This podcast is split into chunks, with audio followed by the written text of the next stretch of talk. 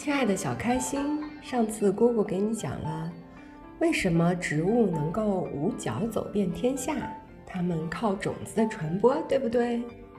今天姑姑要给你讲一个，为什么植物要很长很长的根？植物的根不但多，而且长，根比地面上的茎要多几倍，甚至几十倍。例如，山坡上枣树一般高三四米，它的根垂直深度竟达十多米。一株小麦有七万多条须根，长约五百米。如果将它的根根毛加起来，总长度可达二十多千米。植物的根又多又长，它起什么作用呢？主要有两个方面的作用。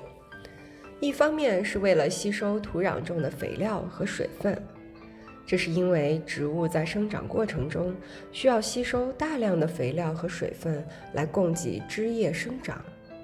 植物的根系越发达，枝叶就越繁茂；反之，则枝叶枯黄，生长发育不良。